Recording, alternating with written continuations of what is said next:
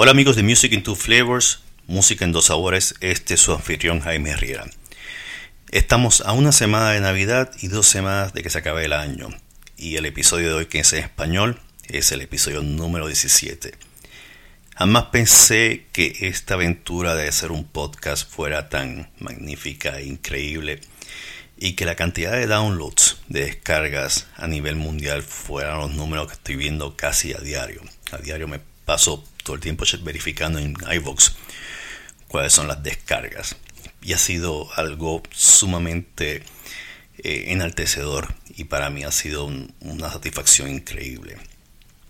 Ayer mismo estábamos en una fiesta y había una persona que toca guitarra y estábamos hablando de música y le mencioné el, episodio de Moisés Chaparro.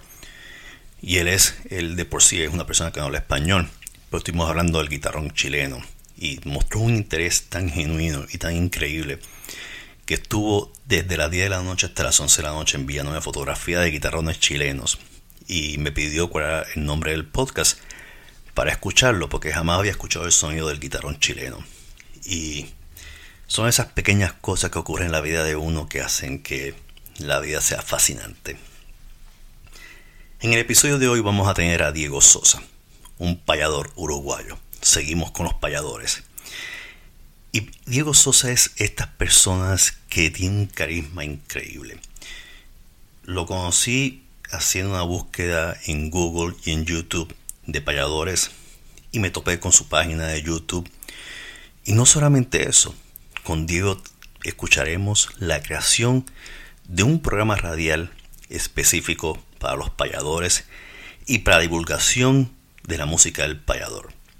Diego Sosa, un uruguayo, es una persona que terminó el podcast de una forma que a mí me paró los pelos de punta, pero no quiero dar ningún spoiler. Vamos a escuchar el episodio de hoy con Diego Sosa. Hola, ¿qué tal Diego? ¿Cómo estás? ¿Todo bien? Todo muy bien. ¿Cómo me escuchas? Bien, bien, perfecto. Perfecto, pues estás a través del micrófono de, la mezcladora y de todo esto, todo este andamiaje de, equipo de sonido. Este, bien, bien. ¿Cómo sale ahí? Sale perfecto, tu voz sale perfecta. Eh, así que Muy bien. se escucha todo claro y lo importante es que se escuche todo claro del lado allá también. Antes que nada, Diego, un millón de gracias por haber aceptado la invitación. Sé que, sé que estás bien envuelto en la cultura del payador en Uruguay. Eh, y creo que a nuestra audiencia le va a fascinar eh, escucharte y que nos cuentes sobre el arte del payador en Uruguay. La semana pasada charlé con un payador de, Chile, eh, Moisés Chaparro. sí, lo conozco, sí. Fue, fue una, conversación muy grata y no dudo que la que, la que tengamos tú y yo hoy sea igual de grata como la que tuve con Moisés. Eh, y vamos a empezar de lleno. ¿Cómo nace el payador? ¿Cómo nace el payador en Uruguay? Bueno, básicamente eh, el Uruguay eh, es una conjugación de, inmigrantes que han poblado las tierras orientales desde los tiempos remotos de la historia, desde antes de la independencia de nuestro país, no solo con las invasiones que, venían desde Europa y demás, a querer conquistar estas latitudes, sino que después, a posterior de, la independencia, venían, eh, quizás por los conflictos bélicos de, Europa y de otras latitudes, muchas eh, colonias de inmigrantes a poblar estas tierras y con ello también este, traían emparejado a, las costumbres culturales de otros países que se reflejan en lo que es el arte del payador y, que se entremezcla con, la figura que es el gaucho aquí en el Río de la Plata. Eh, el gaucho es, un, ser este, totalmente ligado a lo campesino, al, campo, a, la tierra adentro. Y bueno, el, instrumento más eh, común para la improvisación, para la payada y el canto criollo es la guitarra, que también viene de, las latitudes europeas, de España, de, de los orígenes moros, ¿no? Eh, principalmente la, la vihuela como, como, como antiguo instrumento y luego ya este, con, con la guitarra, con algunas, eh, bueno, eh, algunas pequeñas modificaciones, pero que, que en sí sigue siendo básicamente lo mismo. Eh, el arte del payador se ha forjado desde el tiempo de, de Valdenegro, de Hidalgo. Aquí tenemos uno de los máximos referentes, que fue Bartolomé Hidalgo, y bueno, y el 24 de agosto, todos los 24 de agosto, festejamos el Día Nacional del Payador, ya hace más de 20 años, 21 años puntualmente, creado por ley el Día Nacional del Payador y se ha tomado como referencia a Bartolomé Hidalgo, a pesar de ser eh, un poeta, eh, se le dice padre de la lírica gauchesca aquí en el Río de la Plata. Pero hubieron otros, hubieron otros que creo yo, a título personal, eh, fueron los principales exponentes de la antigüedad del Uruguay en cuanto al arte del payador, y me refiero a Joaquín de Encina, que, que bueno, es el, el punto más antiguo dentro del arte para, para reivindicar. Joaquín Encina fue históricamente el, compañero de, largas jornadas de nuestro prócer mayor, José Gervasio Artigas, y, bueno, él incursionaba en el arte, era escritor, era poeta, y tuvo una historia eh, tristemente ligada a la, esclavitud. Eh, Artigas este, eh, bueno, compraba su libertad para salvarlo de la esclavitud, que en aquel entonces este, estaba saliendo un poco de, de, de, de, esa maraña, ¿no? de, la esclavitud que lamentablemente hubo en todo el mundo y bueno, pagó por su libertad y, en agradecimiento a todo eso, eh, lo acompañó hasta los últimos días, inclusive en el exilio de, nuestro prócer allá en el Paraguay, cuando, cuando fue a vivir sus últimos 30 años de vida eh, en Asunción del Paraguay. Eh, Lencina seguía escribiendo, seguía creando y el arte del payador este, eh, lo tiene como referencia a él. Y bueno, luego de un largo tiempo se, se mantuvo un poco lineal en el tiempo el arte, ni ascendió ni descendió, y bueno, ya para llegando a, la, a la, época del 900 afloran este, em, importantes personajes como Bettinotti, eh, como De Nava, eh, payadores del Río de la Plata puntualmente, que también eh, afloran con todo lo que es el tango, el canto criollo. ellos fueron creadores imponentes de tangos, de letras, de canciones, eh, escritores fundamentales en, la cultura uruguaya. Y bueno, en la presencia de Juan Pedro López, de, Héctor Umpierres, de, muchísimos payadores que, que formaron la antigua generación payadoril y, y que bueno, que lo recordamos siempre. Luego se sucedieron otras gestas que podemos destacar, pero no sé si quieres preguntar algo más. Sí, no, continúa, por favor, continúa. Bueno, eh, sucediendo a todo eso, eh, tenemos que destacar el, personaje que tuvo mucho que ver en todo esto, Don Elías Regules, que fue el primer este, tradicionalista de nuestro país, eh, creador del primer centro tradicionalista del Uruguay, y con todo eso ligado a, la antigua rural del Prado, que tuvo mucho que ver con, con los payadores, también la fiesta más antigua y más gaucha del país, entre otras fiestas, pero es la fiesta más importante del Río de la Plata y me atrevería a decir de América en cuestiones tradicionalistas. Eh, allá por, por, la década del, del 20, del 30, por ahí afloraban estas fiestas y con ellos los, los principales eh, patriarcas del arte payadoril en el Uruguay. Y bueno, luego de algunos años más adelante, se sucedía eh, la primera gesta payadoril que marcó un antes y un después en la historia, que fue la Gran Cruzada Gaucha, tan recordada eh, entre todos nuestros colegas, donde uno de los precursores de esa gran fiesta fue, de esa gran gesta, perdón, fue Héctor Umpierres, entre otros, don Clomiro Pérez, Peregrino Torres, em, bueno, Aramis Arellano, entre otros, ¿no? Eh, imponentes payadores que formaron la Gran Cruzada Gaucha, que eso fue una, una idea majestuosa para reivindicar un arte tan lindo como lo es el payador y tuvo un auge impresionante eh, con la idea también de, de dos empresarios, em, Dalton Rosas Riolfo y Emilio Riverón, que eran empresarios que, bueno, eh, se interesaron por el arte del payador y crearon esa gesta tan linda que llevó a que el arte floreciera de una manera tan impresionante que cruzó el charco, como le decimos nosotros vulgarmente, para llegar al lado argentino y se actuó en todo el país con esta delegación impresionante en, en, en varias partes del país nuestro, en Argentina, en, y, bueno, recorrió durante años eh, todo este, este grupo de payadores, hasta que, bueno, sucedió un, un hecho eh, quizás este un tanto lamentable, un altercado entre dos payadores, entre Carlos Molina y Héctor Umpierres, que por diferencias ideológicas tuvieron un cruce en una de las jornadas de, esta gran cruzada, que llevó a, bueno, a, a, calmar un poquito todo ese fervor que, había por aquel entonces,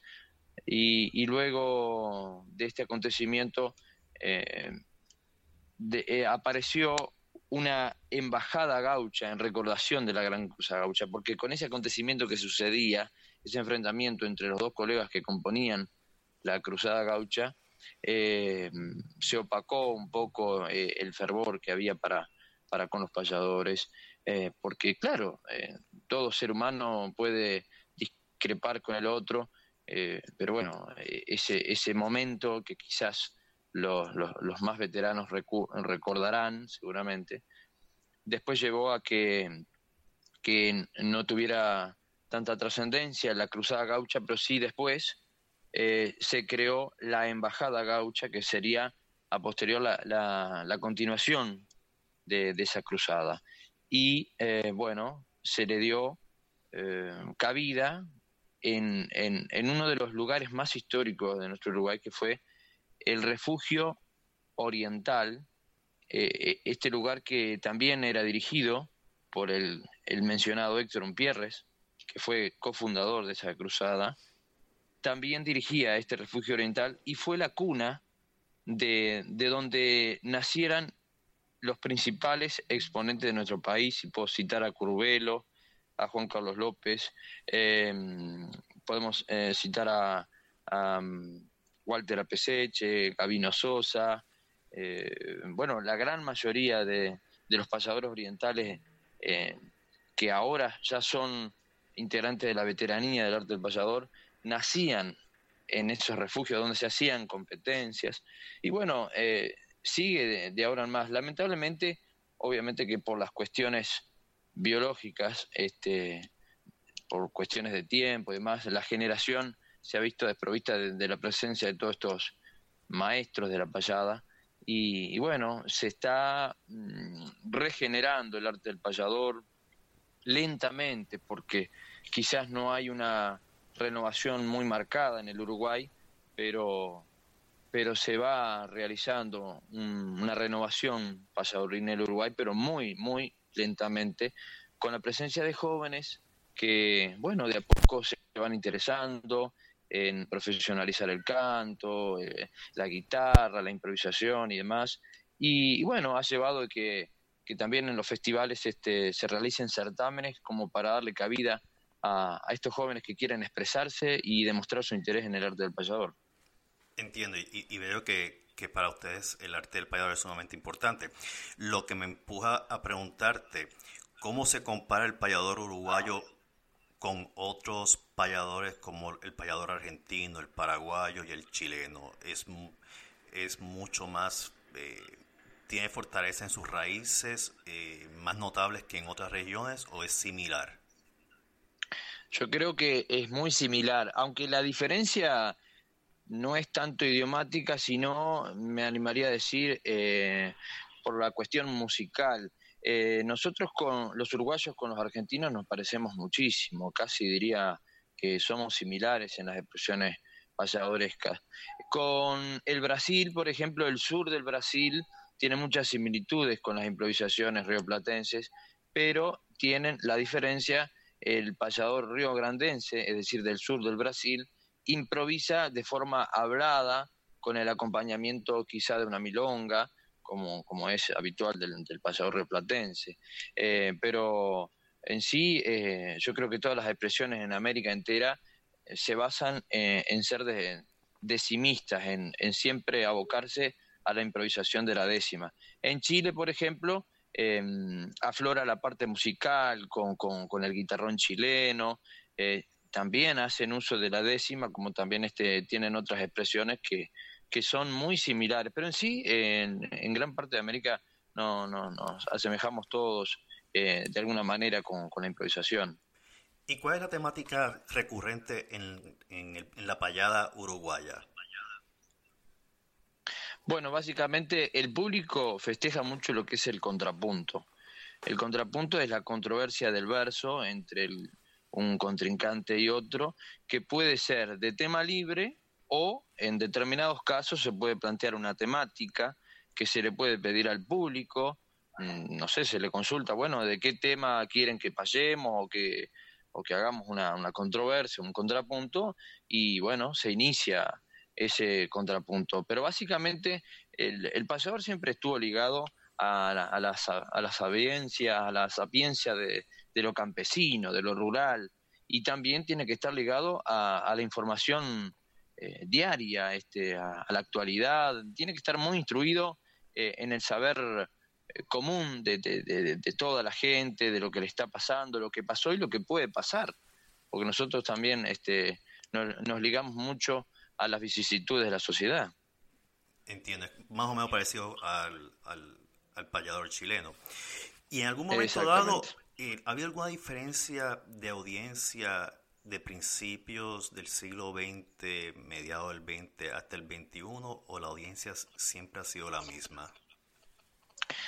Y bueno, eh, yo creo que esto de la ampliación de la comunicación con todo esto del Internet, las redes sociales, el tema de WhatsApp, de celulares, computadoras, todo esto ha llevado a que se multiplicara la exposición del arte del payador a nivel mundial. Eh, nosotros antiguamente, los payadores, estábamos renegados quizás a, actuar en pequeños teatros, en los circos, porque aquí también este, eh, en la zona rioplatense se daban cita a los payadores a los circos. Eh, uno de los grandes exponentes que fue Gavino Ezeiza, era, era director de, de los circos criollos, que, bueno, le daban cabida al arte del payador. Y Gavino Sosa, que me olvidaba de mencionarlo, tuvo una imponente payada con, con Juan de Nava, que esa payada que duró eh, tres días prácticamente, en, bueno, eh, en, etapas, ¿no? Eh, le dio también la fecha para recordación de ese momento, le dio como fecha el Día Nacional del Payador en la Argentina ya, veo. Y te pregunto... Ahora, una cosa que quería remarcar, el público en la actualidad es cada, más, cada vez más selecto y más culto, y nosotros nos debemos este, a, a, esa, a ese avance en la comunicación y, y, nos tenemos que preparar cada vez más porque el público es cada vez más selecto, más culto y entiende cada vez más del arte del payador. Eh, quizás no, era no es lo mismo cantarle como se hacía antiguamente en un circo criollo o al pie de una, cocina en una estancia o, en una fiesta criolla en la antigüedad. Ahora este, hay escenarios exclusivos, por ejemplo en la Rueda del Prado tenemos un escenario exclusivo de payadores donde el público selecto que le gusta la payada va y se aglomera todas las noches. Son miles de personas que, que se agolpan a escuchar a los payadores, como también hay otros escenarios que, que es de canto popular eh, y de danza y demás. A, eso es lo que iba, sí, ese público de, de, de un trasfondo cultural mucho más elevado, mucho más sofisticado estaba recurriendo al reconocimiento de la payada uruguaya, porque la payada, la payada uruguaya es casi hasta histórica, o sea, tiene datos históricos en su cantar. Y como tú muy bien dices, o sea, el canto de lo social, lo, lo que acontece en el diario vivir del, del, ser humano común y corriente en Uruguay, se expresa y eso tiene una especie... Y, el, y el, uso de la décima, que es casi que es una poesía, eh, va dirigida a ese, a ese, a un público culto. Y eso mismo era, iba dirigida a mi pregunta. Se había habido esa modificación que no estaba limitado solamente a una clase social. Eh, no, al contrario, yo creo que mm, quizás este si vamos a, referirnos a las clases sociales, eh, yo creo que la clase popular o, la, o, la, masa obrera es la que se relaciona o, se, o se siente más relacionada con, con el arte del payador, independientemente de que se le puede cantar a las clases sociales altas o bajas o, a, quien sea. Este, pero siempre fue ligado el payador al pueblo al pueblo, al de, más sacrificio, al de, que, la lucha día a día, este, para ganarse el jornal este, y llevarlo a su casa, ¿no? ¿Y el gobierno cómo reconoce la función del payador? ¿Ha habido algún momento dado en que carecía ese reconocimiento o, o lo mantén, o siempre ha sido vivo? Bueno, eh, ahí quizás tendría que hacer un alto en el camino para, para decir que no ha sido muy este eh, optimista eh, el apoyo del gobierno uruguayo para con el arte.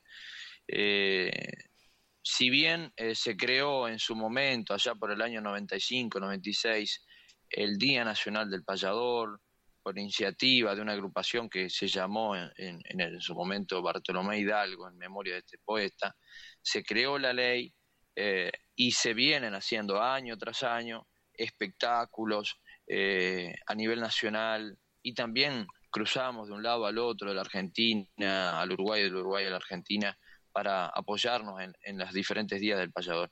Pero el gobierno, por lo menos puntualmente en Uruguay, no, no brinda mucha colaboración o mucho apoyo para reivindicar el arte.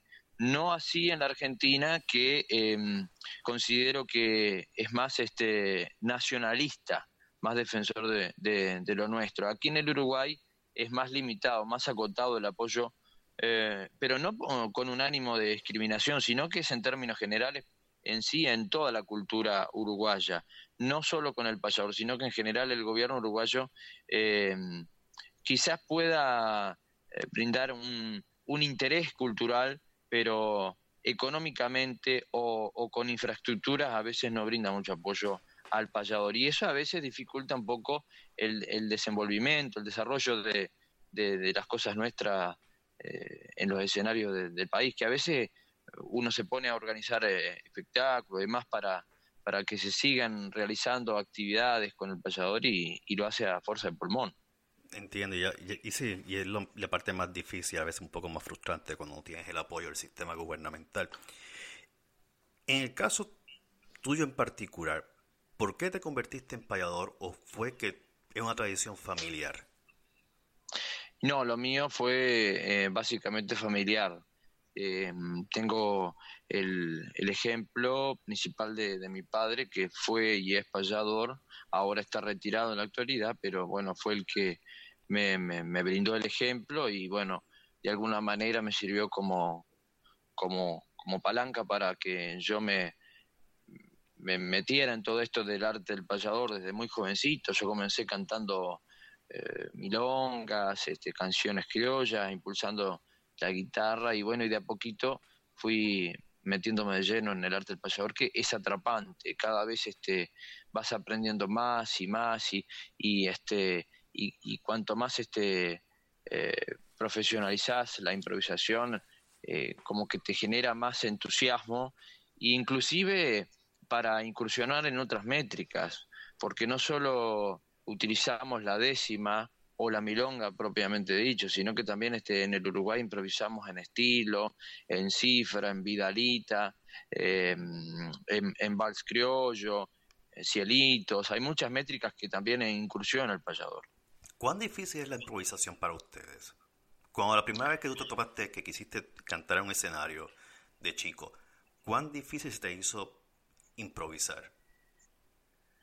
Bueno, yo creo que a mí Héctor Umpierres me dijo eh, desde muy pequeño, en los ejemplos que me brindaba él, eh, que, siempre se comience haciendo uh, cuartetas, que es la forma más fácil de, más fácil para, para poder encontrarle el sentido a la rima. Pero a veces una cuarteta por, por, su complejidad, es decir, por ser tan eh, breve el, la estrofa, por, por tener cuatro versos solamente, a veces se simplifica de una manera y, uno tiene que tener un poder de síntesis imponente para poder decir cosas. La décima eh, parece difícil porque tiene diez renglones, pero es más fácil para nosotros la, improvisación en, décima. A mí me pasó que em, empecé con 14 años a, competir en los certámenes.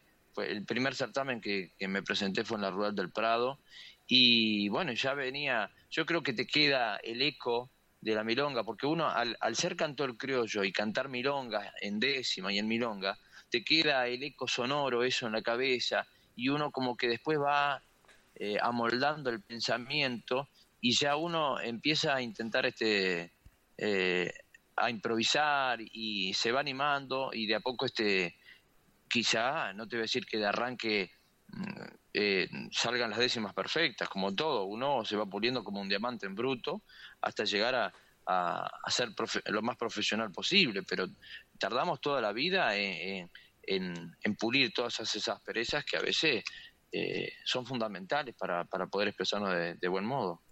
Una de las cosas que, y es como tú dices, eh, cuando tú empiezas a escuchar al payador cantar, es embriagante, o sea, es difícil soltarlo.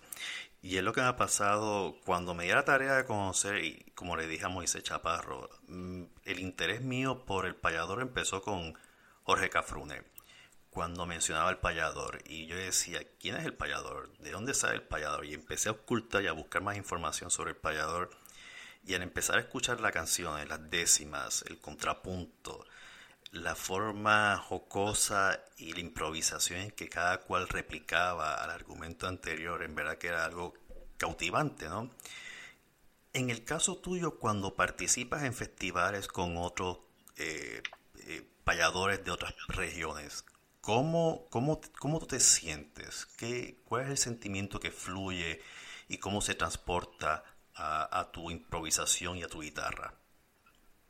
Ah, yo creo que eh, es, es, de un entusiasmo enorme. A mí me ha tocado de pasar con, con colegas, por ejemplo, del Brasil y la intriga de, de, saber qué se siente improvisar con un colega de otra latitud o de otro idioma o de otras expresiones eh, es muy atrapante. Cuando me tocó pasar con payadores de, de Chile, eh, aquí en Uruguay, en la República Argentina también, en la tonada chilena, es algo precioso, acompañado por sus instrumentos.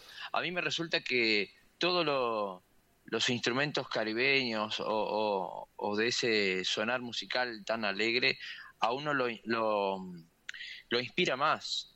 Yo creo que eh, los centroamericanos, eh, los cubanos, los puertorriqueños, con todos esos instrumentos tan, tan alegres y la música tan contagiosa los debe inspirar bastante, pero nosotros con la guitarra también nos inspiramos. Y, sucede que eh, cuando sentimos el sonar de la milonga como que se nos eriza la piel y es algo automático, arrancó la milonga y, es como que nos aflora las palabras de adentro y, tenemos que decir algo, e, ese es el sentimiento. Lo curioso es cuando ustedes tocan la guitarra, no la tocan y, esto lo, he estado, lo estaba evaluando, es con una fuerza tan increíble que las cuerdas hasta tiemblan después de soltarla. Y es como si fuera un poco de percusión. ¿Hay algo de eso cuando la tocan? Buscando el sonido de la percusión. Sí, sí, sí, sí. Tú sabes que el, el tema de, de, la milonga, ya la palabra milonga tiene eh, tienen raíces eh, en, el vocablo, en la palabra, tienen raíces africanas, eh, de descendencia eh, africana. nosotros en el Uruguay puntualmente tenemos, estamos muy ligados también a las descendencias africanas por todo lo que te hablaba de la esclavitud. vino con, el tema de la esclavitud, con toda la raza negra que, que, lamentablemente venía en esas, en esas en esas lamentables eh, circunstancias, eh, traían consigo la, música de sus pueblos eh, y también sus culturas, sus religiones, y eso también hizo toda una, una conjugación musical que, se entreveró con el tamboril, con, con inclusive hasta con, eh, con, el idioma. Eh, la palabra milonga, la palabra tango, todo eso está muy ligado a, la, a las descendencias africanas. Y milonga también este, eh, está ligado la palabra con, con el candombe, con, con, esa descendencia africana. Y, tiene mucho que ver con el, sonar del, del, del tamboril, del candombe uruguayo, por ejemplo, también. ¿eh? Y se ha ligado en determinado modo en la percusión. Eh, hay payadores que, que, son muy delicados en, en, el instrumento, son muy preocupados en, en la, interpretación, en, el impulso de, de, la guitarra. Tanto así que, que, tocan imponente en los diferentes estilos, en las diferentes métricas. Y hay payadores que simplemente tocan milonga de mayor o menor fuerza. Pero sí, sí, es que uno se, se emociona se emociona al tocar la milonga y a veces este, la toca la guitarra de, de, un modo que, que, transmite eh, todo ese, ese fervor que, le nace de adentro al momento de impulsarla. ¿Ustedes están reunidos como un gremio o, o, como asociación como tal para, proteger, para protegerse como entidad? Bueno, aquí, eh, como te decía, eh, hubo una agrupación de payadores que se llamó Bartolomé Hidalgo. Eh, trabajó durante algunos años eh, a modo de agrupación en defensa del arte, pero por algunas circunstancias que, bueno, eh, llevaron a, que se, se desarmara esa agrupación y ahora, bueno, quizá tenemos la, la defensa por parte de algunos caudillos, entre comillas, es decir, eh, con, con eh, la, la, agrupación lamentablemente se, se, disolvió y bueno y mm, estamos trabajando muy este independientemente eh, y casi diría personal personal este trabajamos muy muy individuales para con el, el, arte del payador trabajamos si nos llaman de los festivales o, o de los espectáculos eh, trabajamos a modo de eh, personal, individual y no, no, no, no estamos ligados a una, una, agrupación así. En el caso tuyo, tú tienes dos, no, no creo que se le puedan llamar como entidades, pero tú tienes dos proyectos bien fuertes y que se dejan ver en, en las redes. Uno de ellos es en tu página de Facebook que tienes el taller del payador uruguayo, y tienes un, un, programa radial conocido como El Fogón de la Patria Grande. Sí, sí, sí, sí. sí Ellos son eh, tus dos proyectos emblemáticos por lo que he visto. Eh, ¿Tú no puedes hablar un poco sobre ese, el programa tuyo radial El Fogón de la Patria Grande? Bueno, arrancamos entonces eh, por el programa. El Fogón de la Patria Grande tiene 10 años de creación. Arrancamos en una radio de la ciudad de Canelones, que está sobre el oeste de mi país. Y, y bueno, pasaron 10 años de esa fundación y hace eh, un año y medio que, bueno, cambiamos de emisora y estamos en Radio América de Montevideo, en la capital del Uruguay, eh, donde, bueno, defendemos al arte del payador, al canto criollo, al recitado, a la cultura en general eh, tradicionalista, ¿no? Le damos cabida a, la, a las nuevas generaciones, a la gente que, muestra sus inquietudes, le damos la oportunidad a, no solo a la gente amateur, sino que también cabida en entrevistas a, los profesionales que nos visitan domingo a domingo. y después en cuanto al tema del payador, eh, con el taller del payador, eh, tenemos eh, hace algún tiempo atrás la experiencia de haber realizado talleres en, en, dos lugares puntualmente. Uno fue el Castillo Borda de, de Montevideo, donde durante dos años realizamos el taller de pasadores con la presencia de, muchos jóvenes y gente también adulta que se interesaba. Luego pasamos al Centro Cultural Goes eh, y bueno, en su tercer año de, de, realización este fue el último. Ahora estamos pensando en retomar nuevamente con, la, con las clases, donde ahí se, se daba un poco eh, lo teórico y lo práctico del arte del payador, con ejemplos, eh, se le enseñaba a crear las décimas, a improvisar, eh, las diferentes métricas y también el acompañamiento en la guitarra que es fundamental, porque no basta solo con improvisar y crear métricas, sino que también este, el acompañamiento eh, es un basamento, es un apoyo para el que improvisa, porque uno está ligado musicalmente a la guitarra y, y tiene que conjugarse todo eso de ir tocando la guitarra y improvisando, un montón de cosas que confluyen arriba del escenario. Lo más interesante de todo esto es cuando ustedes se reúnen en festivales, que eso es pura fiesta, es, una explosión de, de ideas y, y, es maravilloso verlo en los vídeos en YouTube. Eh, ¿Existen grabaciones de estos eventos, grabaciones realizadas para ciertos tipos de décimas específicos que no sean, que, que sea una improvisación, pero que se quieran eh, mantener eh, guardadas para la prosperidad?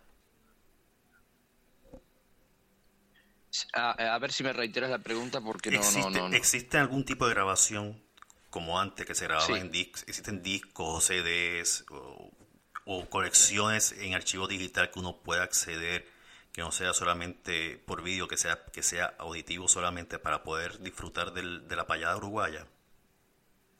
Bueno, eh, quizás hay archivos personales que podríamos recurrir para, para poder este, escuchar o ver. Este, el tema de, de los videos, de los archivos audio, audiovisuales, es un tanto complicado porque ya pasa a ser algo personalizado, ¿no? Las personas que mantienen un archivo audiovisual a veces son muy personales y tienen archivos familiares casi que, de uso muy, muy este, particular. Eh, aquí no hay un archivo quizá que se pueda utilizar popularmente. Eh, sí, quizá, en, en, cuestión de audio hay un archivo general de, de la Nación, que es el SODRE, eh, eh, que es la institución que tiene un archivo general de, de, todos los audios donde guardan mm, una infinidad de audios de, muchos artistas, de payadores, de cantores, de, poetas y demás que guardan todo eso. Pero ya para eso, para recurrir a ese archivo, eh, hay que hacer solicitudes eh, tanto burocráticas, ¿no? Sí, que no, no, no, no de fácil acceso para que viva en el extranjero y quiera buscarlo. Pero existen grabaciones que se puedan adquirir comprando. Claro que sí, sí, sí, sí. Se han hecho em, compilaciones fonográficas, es decir, discos de payada eh, aquí en el Uruguay, en Argentina, se han entrelazado payadores de diferentes países. Eh, básicamente uno puede adquirir eh, material en YouTube, pero también con los CDs, que a veces sucede que nosotros mismos, los payadores, al no tener representantes o, al no contar con un sello discográfico, tenemos que producir nuestros propios materiales y tenemos que vender nuestros propios materiales de forma personal. Entonces llega al público a través de nuestra persona, porque a veces no, no contamos con un sello discográfico que distribuya eh, eh, bueno, eh, esos materiales. No, y es mejor así porque así todas las ganancias son para ustedes, no tienen que estarle pagando tampoco las casas disqueras, que son las que usualmente se quedan con casi el 90% de las ganancias. Así que en ese aspecto no viene tan mal la, la grabación individual y que la operación sea, sea totalmente vertical hacia ustedes. Si alguien quisiera saber más sobre los payadores uruguayos, ¿dónde las personas pudieran acudir para leer? ¿Existe literatura, libros sobre la historia del payador uruguayo? Eh, que la gente pueda pues informarse más todavía. Claro que sí. Este, eh, eh, les recomiendo leer un libro que se llama El itinerario del payador, que básicamente lo buscan en el, en el buscador de, de, Google y, lo encuentran fácilmente. El itinerario del payador tiene, tiene, bueno, mucho material como para interiorizarse en, en cuestión de, del arte del payador, eh, hay mucha bibliografía que habla de, del payador y demás, eh, pero tendrían que recurrir a, la Biblioteca Nacional de, del Uruguay donde, donde hay infinidad de material, infinidad de material que, bueno, Laura Ayestarán fue, por ejemplo, uno de los eh, preocupados por, por investigar, un, historiador, un investigador de la música uruguaya y bueno, toda la, bibliografía de ese, de ese gran investigador también es, impresionante. Em, les decía el itinerario del payador y ahora no se me vienen a la mente, pero hay muchos libros que hablan de, del arte del payador y de la historia propiamente dicho de, del payador. Una de las preguntas que se me ha olvidado formularte y creo que es bien importante para un fanático de la música y la guitarra, ¿cuáles son los acordes típicos del payador en la guitarra? ¿Varían o es un acorde eh, porque sabemos que la diferencia del payador uruguayo con el chileno es más bien el tipo de instrumento. Ellos tienen su guitarrón chileno y tienen la guitarra contrapuesta, eh, guitarra traspuesta. En el caso de ustedes tienen la guitarra española o la clásica. ¿Cuáles son los acordes típicos de un payador? Bueno, eso depende un poco de la métrica que se esté eh, realizando, ¿no? Este, nosotros estamos muy acostumbrados desde hace un tiempo, desde hace unos cuantos años, a improvisar en el ritmo de la milonga, que básicamente, eh, si se hace eh, en el tono natural, se hace en mi y en sí, son los, los dos acordes básicos. Y después, bueno, para rematar, obviamente se hace, se sigue con, con, con los tonos ligados, que es el la, el sol, y este y de esa forma se, se rematan las décimas con, con la, parte musical. Pero depende un poco del, del payador también. Eh, se puede improvisar una décima ya sea en la la menor la mayor en todos los tonos se pueden este improvisar.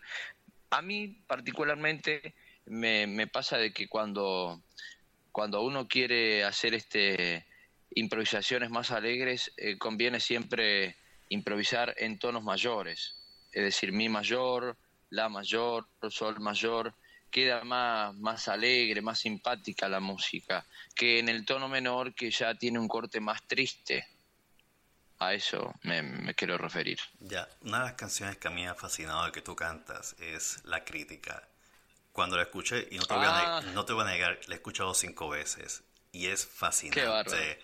Este, y no sé si, si tienes una guitarra en mano para tocarla, pero es. Y, hay, otro, hay otro de tus videos que yo he visto que es como si en un festival, estás sentado al lado de una furgoneta cantando y la gente caminando alrededor y tú naturalmente cantando sin que nadie te molesta. Y no me acuerdo la canción, creo que era algo sobre el nacimiento. Eh, y una, una, canción bellísima, o sea, una décima bellísima. Y, y esas son las cosas, ese es lo agradable de la payada que la décima es, es, es cautivante, o sea, es hipnotizante. Eh, puedes tener el día más malo del mundo y de repente escuchas una payada y todo cambia. Y en ese aspecto, la payada uruguaya, o sea, las payadas general, en general es, es maravillosa.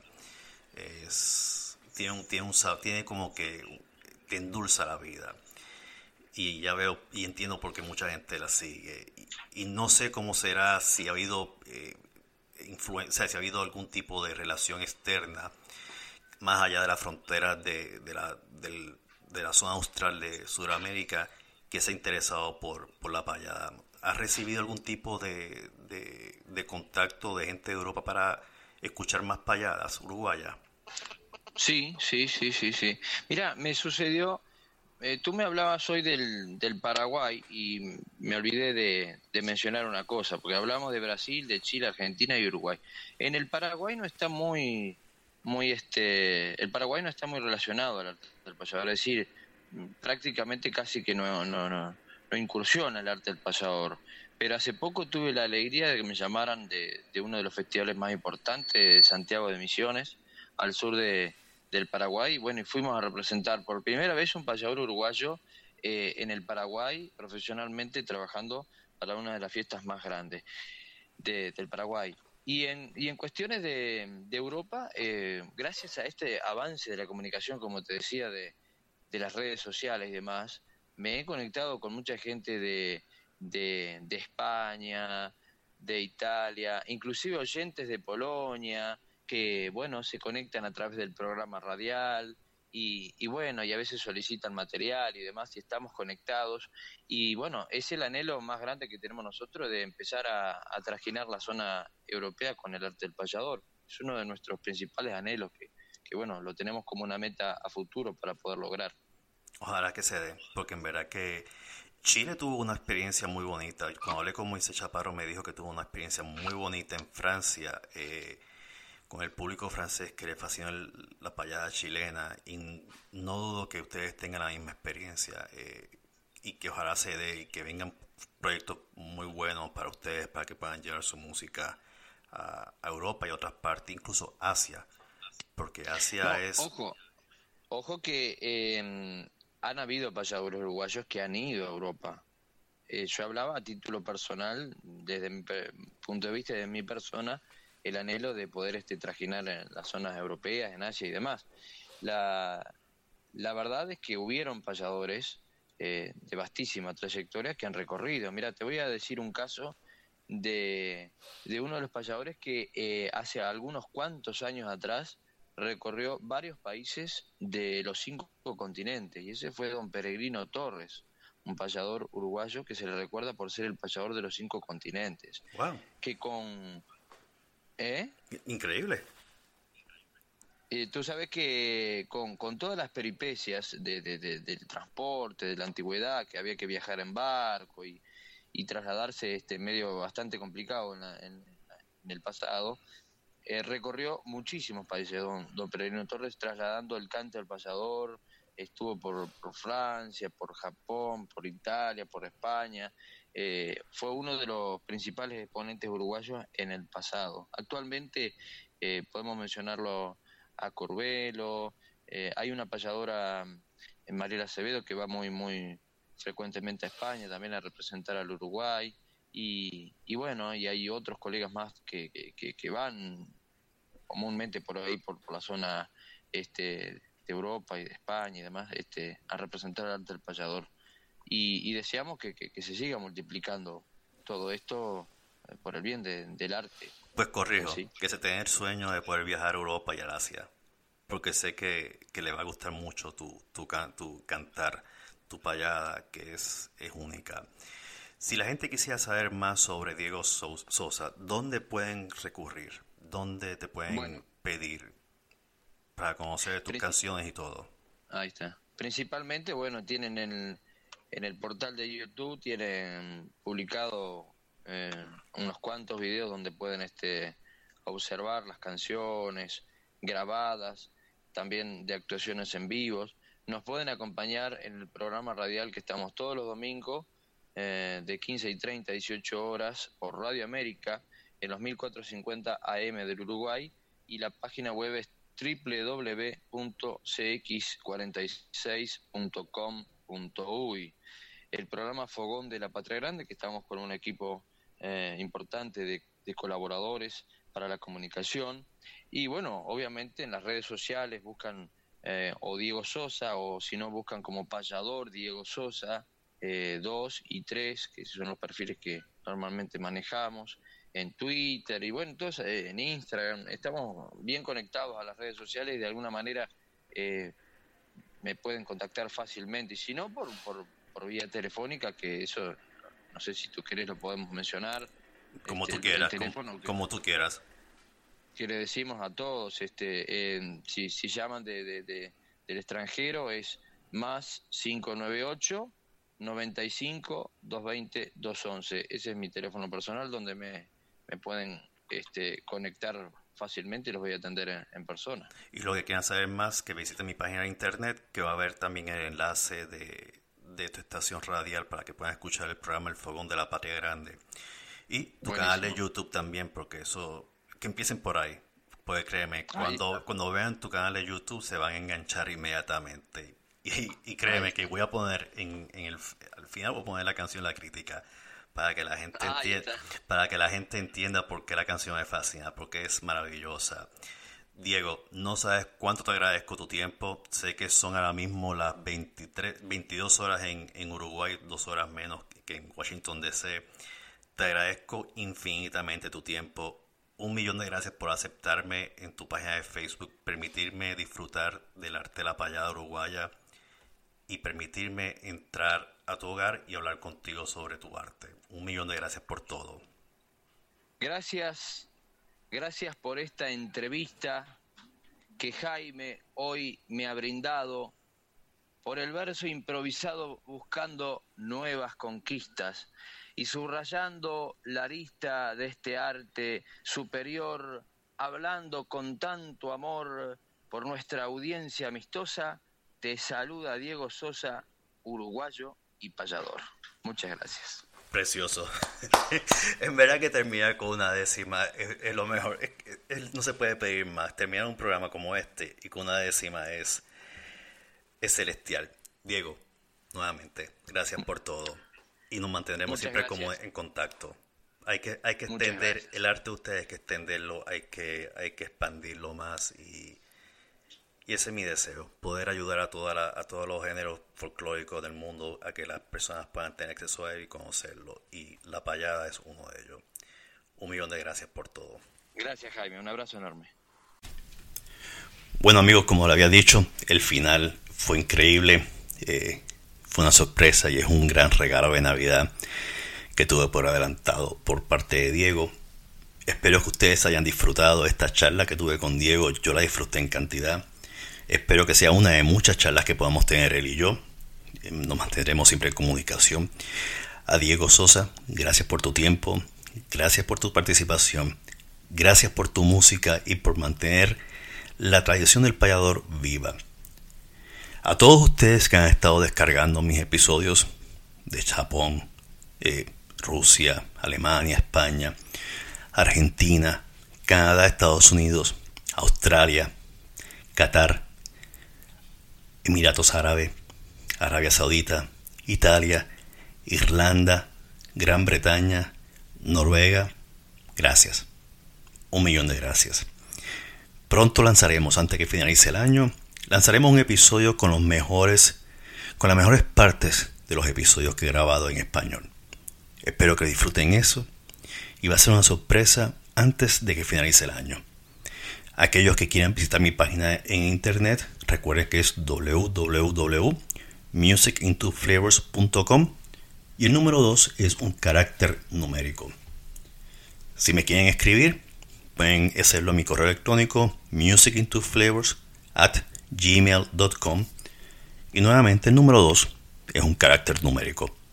Nos veremos en la próxima, que es con un luthier de Nashville y el episodio va a ser en inglés y va a ser el episodio 18.